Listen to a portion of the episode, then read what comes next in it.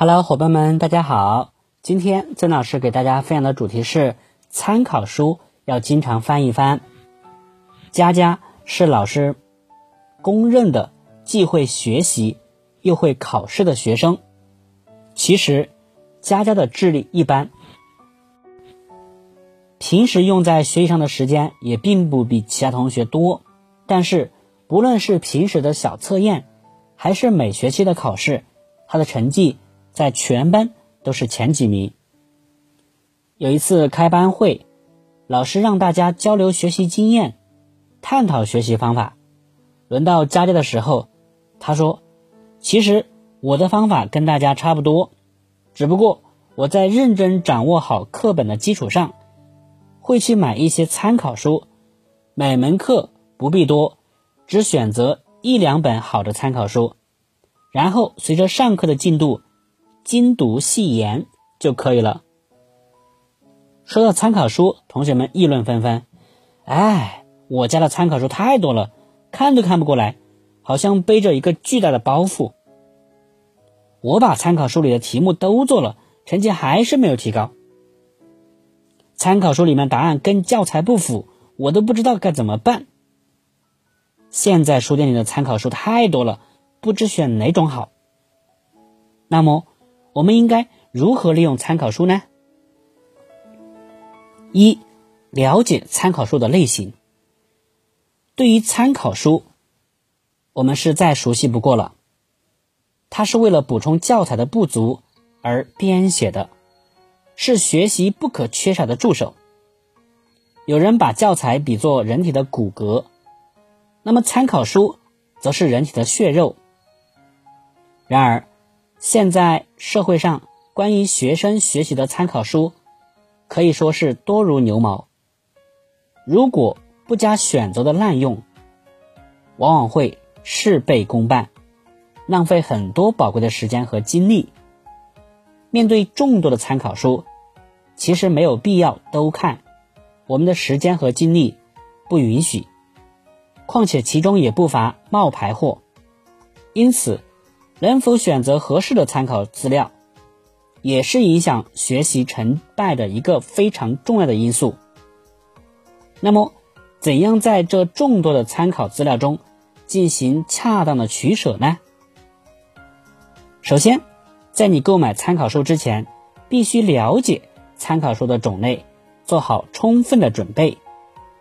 如果按照使用目的对参考书进行分类的话，一般。可以有以下几种：一、补充型，这种参考书的特点是单元顺序跟我们的课本一模一样，不过内容比课本要详尽，目的在于补充学习。二、专门型，与课本并没有直接关系，但是对某一项专项极尽详述之能事。例如，动物的彻底研究、单词征服要诀等等。三、综合型，这种参考书把考试各科目的要点和试题趋势做了综合性的编辑，标题很醒目。四、重点是依照科目把每一科的考试重点扼要列出。一般学生都拿它作为考前总复习用，例如英文单词精选、英文片语大集、数学公式集，都属于这一类型的。五、问题型，以练习问题为主，有考试用、课本补充两种，特点是搜集的内容十分广泛，应有尽有。除了以上五种外，还有以解说课本内容为主的参考书，很多学生都用来抄写习题答案，这是应当极力避免的一个坏习惯。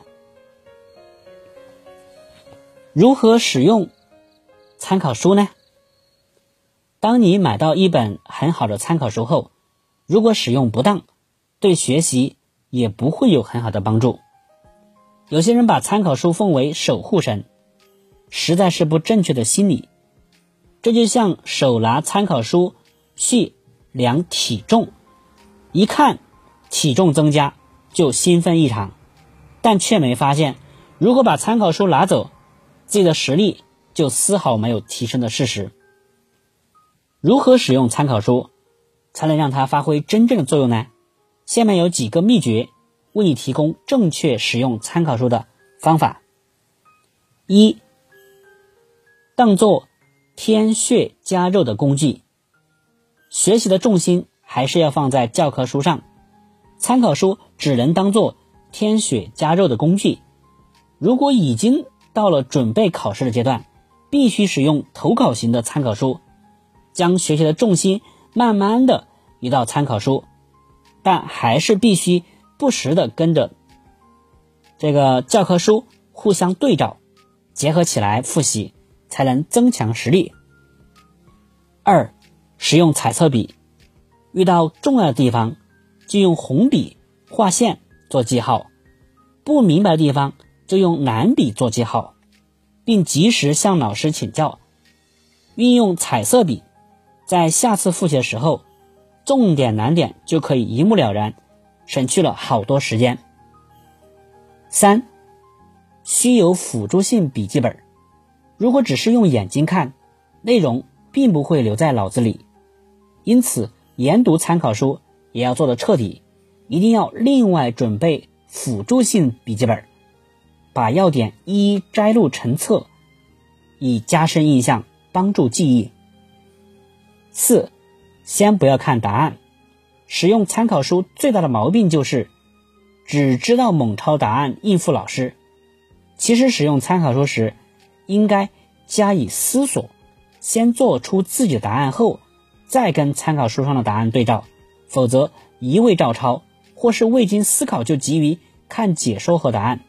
则会反受其害。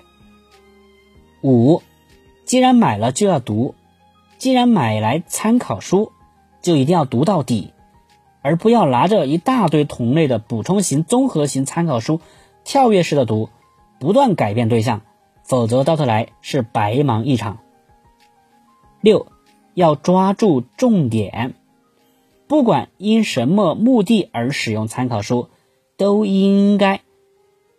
抓住重点内容，也就是大纲上规定的重点内容，否则捡了芝麻丢了西瓜，得不偿失。同学们记住了吗？